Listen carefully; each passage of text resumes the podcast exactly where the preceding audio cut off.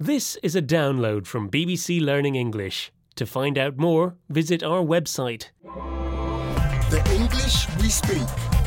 from bbclearningenglish.com. Hello, I'm Rob. And I'm Feifei, and this is the English we speak. Now, Feifei, did you try out that new cafe on the way to work today? Yes, I did. I was really impressed.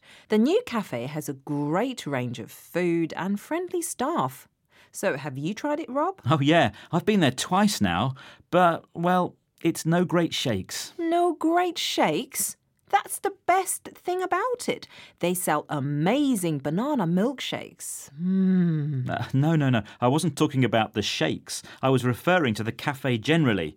There's nowhere to sit, the queues are long, and they didn't put enough froth on my skinny cappuccino. So, it's no great shakes. In other words, it's not very good. Oh, so no great shakes is an expression that means it's not very good. So, you're not impressed? I'm afraid not. And no great shakes also means ordinary, which describes this cafe. Let's hear some more examples of this phrase in action. My sister puts on a good dinner party, but she's no great shakes when it comes to cooking. That new singer has a great voice, but he's no great shakes at playing the guitar. The film sequel is no great shakes compared with the first one.